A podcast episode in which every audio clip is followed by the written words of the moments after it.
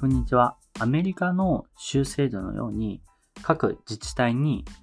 もっとあの権限を渡して、各自治体が自由に政治をできるようにした方がいいんじゃないかなと思っている小栗です。今日ご紹介しますニュースです。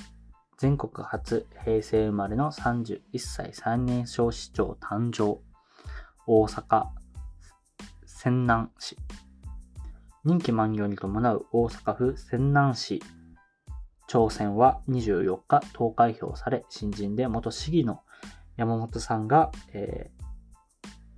新人で元市議の小山さん、小山さん、ちょっとすいません、小さい山ですね、を破って初当選を決めた。えー、この山本さんは大阪維新の会のようです。え、全国市長会によると、全国初の平成生まれの市長誕生で、現市長の中でも最年少となるということになります。とても素晴らしいニュースかなと思ってます。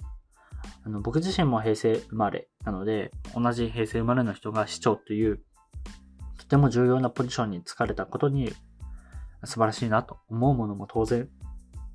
な一方で、まあ一方ってか、あの、当然なんですけど、それ、それだけではなくて、あの、僕たちが生きる社会っていうのは、年配者だけではなく、当然ですけど、僕らのような20代、ちょっと上の30代の方、でもっと行くと、もっと下の10代、いろんな世代が当然生きてるわけで、で、その時に、その、時代による価値観の差っていうのは、仕方なく生じるものだと思うんですね。この山本さん、まあ、想像にはなるんですけど、スマートフォンの扱いに困るってことって、まあないんじゃないかなと思うんです。僕もないです。ただそれは、うん、僕たちが優れてるとか優れてないとか、あの、あの、なんだろう、スマートフォンの対応に困る年配者の方がスキルがないとか、そんな話ではなくて、単純にその環境を当たり前として生きてきたかそれだけの差だと思うんですね。彼らにとっては当たり前のことが僕らにとっては当たり前じゃなかったり、僕らにとっては当たり前のことが彼らにとっては当たり前じゃない。まあ、これって日常茶飯事いろんなところである。ただ、それらの人たち全員にとって、なるべくベストな政策を打たなければいけない。まあ、これが政治っていったものの難しいところで、